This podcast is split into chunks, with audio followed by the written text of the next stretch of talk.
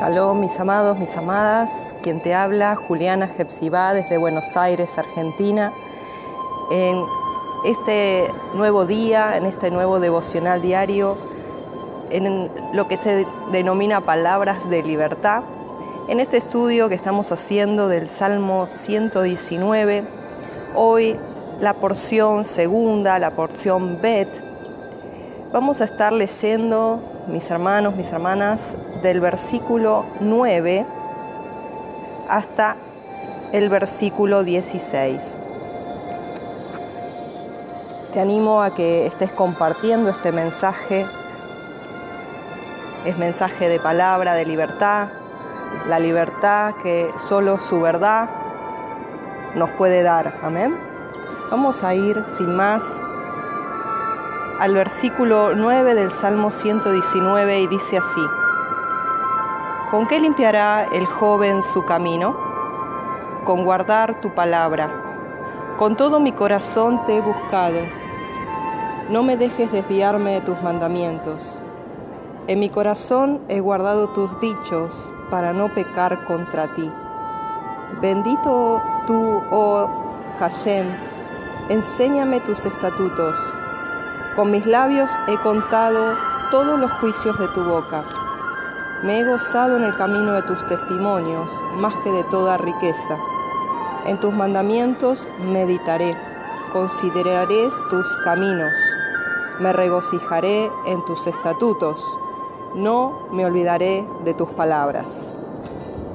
Y en este momento el Padre nos quiere hablar primeramente a los jóvenes, los jóvenes que podemos ver que lamentablemente están tan perdidos hoy en día, tan en lo que es la suciedad del mundo, en lo que es el error y la mentira del mundo.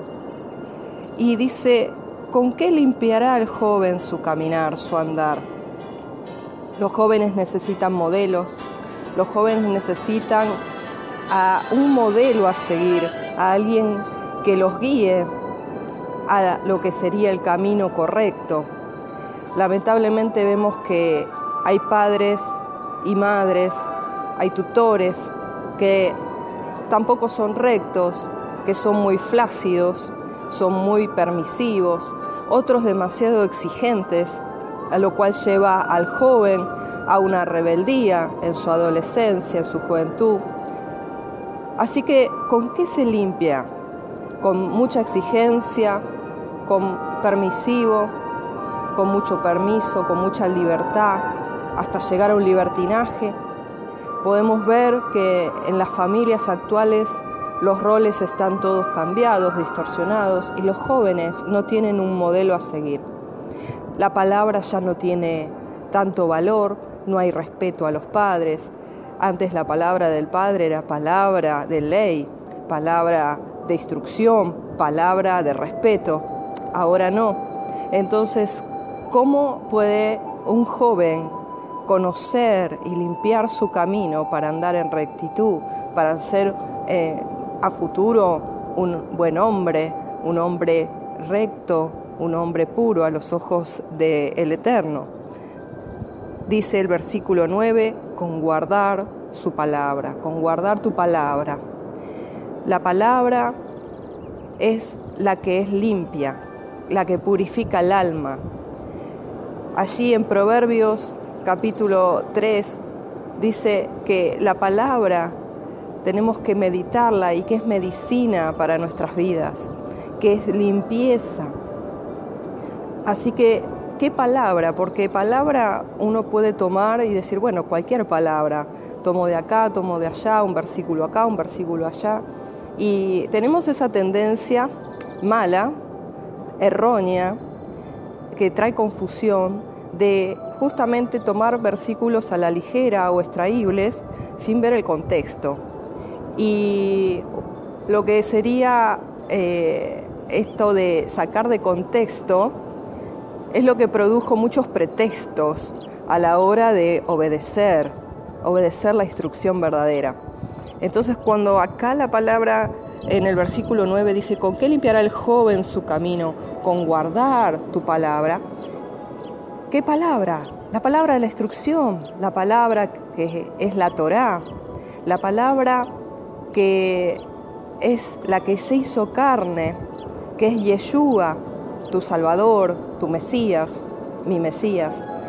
Es la palabra viviente, la palabra hecha carne. ¿Qué palabra? La palabra del pacto, la palabra que nunca caducó, porque dice que la, ley de Hashem, la ley del Eterno, es, es justamente, es perfecta, es pura. Si es algo perfecto, no hay por qué reformarla, no hay por qué hacerla caducar, sino que es eterna. Así que cuando aquí dice la palabra, con guardar tu palabra, es justamente, ¿qué palabra? La de la Torá. Para aquellos que dicen, ¿qué es la Torá? Bueno, cuando hablamos de Torá estamos hablando de la instrucción que hay en los primeros cinco libros de la Biblia, más conocido en el pueblo cristiano como Pentateuco. Entonces, cuando hablamos de Torá estamos hablando de los primeros cinco libros de la Biblia, que la palabra Torah significa instrucción para dar en el blanco, para dar en la perfecta voluntad del Padre.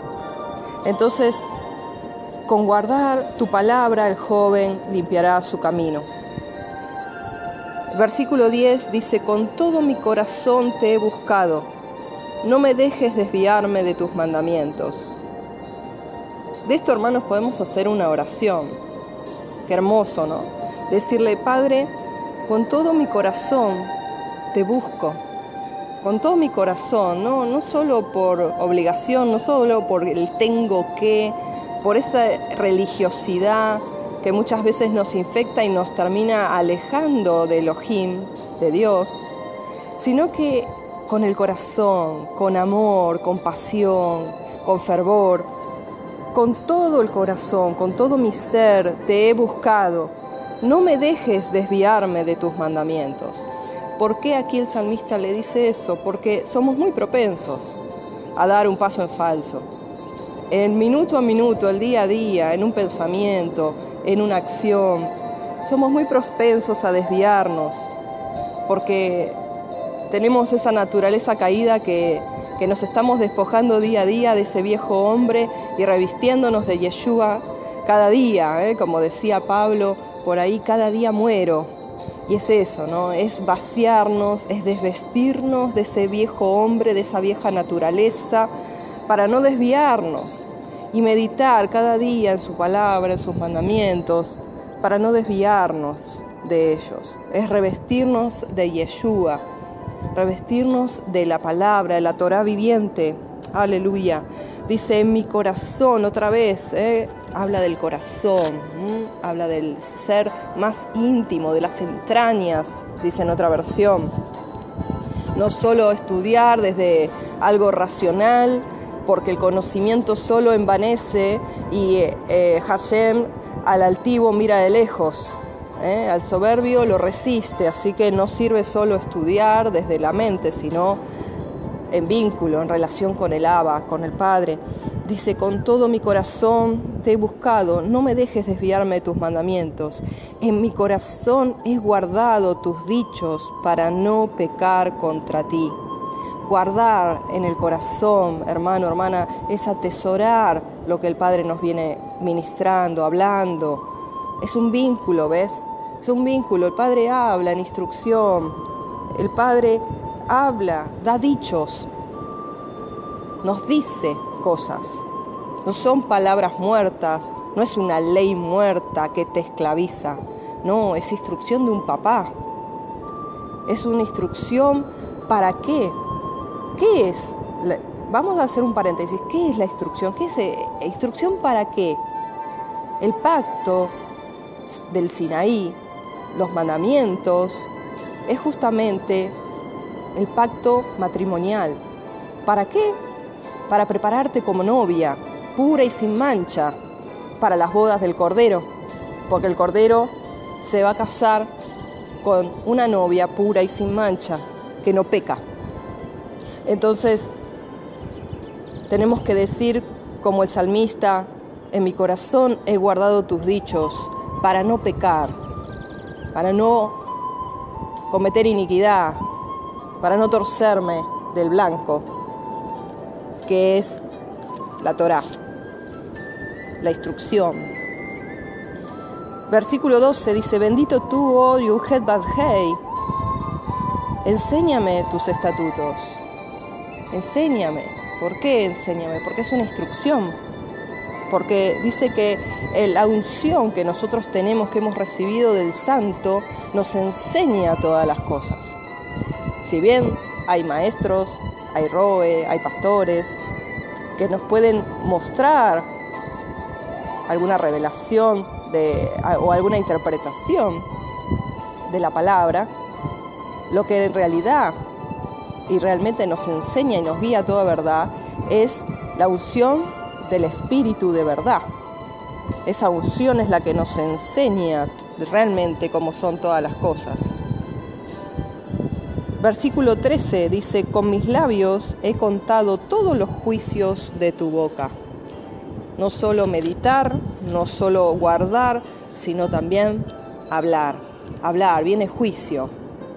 Viene juicio para aquel que peca, viene juicio para aquel que no se apercibe, no se prepara. Viene juicio para aquel que dice que ya no estamos bajo la ley, sino bajo la gracia. Porque eso es una cliché, es una frase armada en los padres de la iglesia, allí cuando se creó el dispensacionalismo o periodos bíblicos, justamente que no es bíblico, porque la Biblia no está dividida en periodos, sino que está dividida en lo que es amor y lo que es pasión, en lo que es pecado y lo que es egoísmo, lo que es pecado y lo que es santo. Esa es la única división que hay. Sí está dividida entre lo santo y lo profano, entre lo que es Torah y lo que es antitorá, en lo que es seguir la ley y lo que es anomia, iniquidad. Esa es la división. Esa es la división que hay. No hay otra división. Entonces, no caducó el Antiguo Testamento, el Antiguo Pacto, no caducó la palabra porque es instrucción. Y hay que hablar. Hay que hablar. Por amor hay que hablar. Versículo 14 dice, me he gozado en el camino de tus testimonios, más que de toda riqueza Qué versículo, ¿no? Te lo quiero repetir. El Padre nos libre, ¿no? Dice, me he gozado en el camino de tus testimonios, más que de toda riqueza. No, a veces uno mira alrededor, ¿no? Y dice, ¿cuántos cumplen este versículo? De gozarse en el camino de sus testimonios, en su palabra de verdad, más que de toda riqueza. Imagínate, tú estás estudiando la palabra y de repente viene alguien, vamos a, soñar un poco, ¿no? Y viene alguien y te pone un, ahí al lado tuyo, te coloca un maletín y tú lo abres y está lleno de dólares. ¿Qué es lo que te da más alegría? Le dices, no, no, espera, espera, estoy estudiando la palabra que me estoy deleitando, me estoy regocijando, esto es una riqueza, porque estoy haciendo tesores en, los Yamaín, en los cielos, o dejo la, la Torah y voy a contar los billetes que me regalaron. Qué tentación, ¿no? es un ejemplo quizá muy burdo, pero ¿cuánta gente cuánta gente, cuántos ministros aman más las riquezas que el camino de sus testimonios. Y esto es serio, esto es serio, muy serio. Porque no se puede servir a dos señores, porque o amarás a uno y aborrecerás al otro. No se puede servir a Elohim y a las riquezas. Y qué difícil que es cuando se empieza a prosperar, cuando se empieza a tener un, un local, un negocio, una empresa, un ministerio próspero. Dice, qué difícil que es un que entre un rico al reino de los cielos. Qué difícil que es. Porque justamente se goza más en la riqueza que está acumulando que en el camino de los testimonios de Hashem. Que el Padre nos atraiga con lazos de amor y nos guíe a su camino, amén.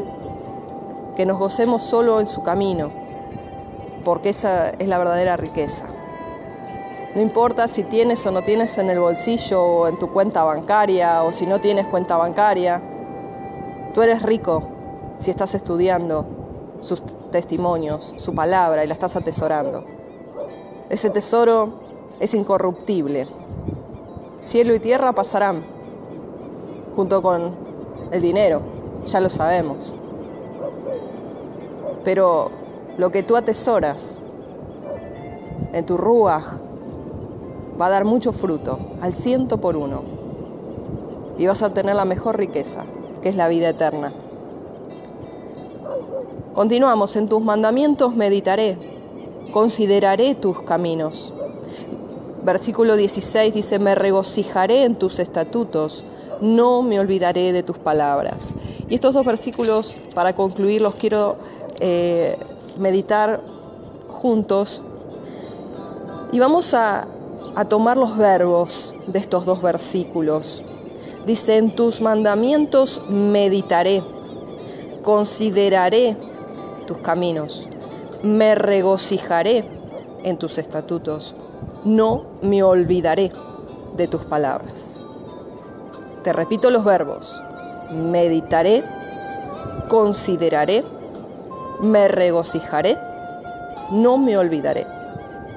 Hermano, hermana, si nosotros hacemos esto el día a día, el meditar, el considerar, el tomar en cuenta, el valorar sus mandamientos, sus caminos, si nos regocijamos en sus estatutos y no nos olvidamos de lo que hemos aprendido, tendremos gozo y alegría y seremos prosperados, así como prospera nuestra alma.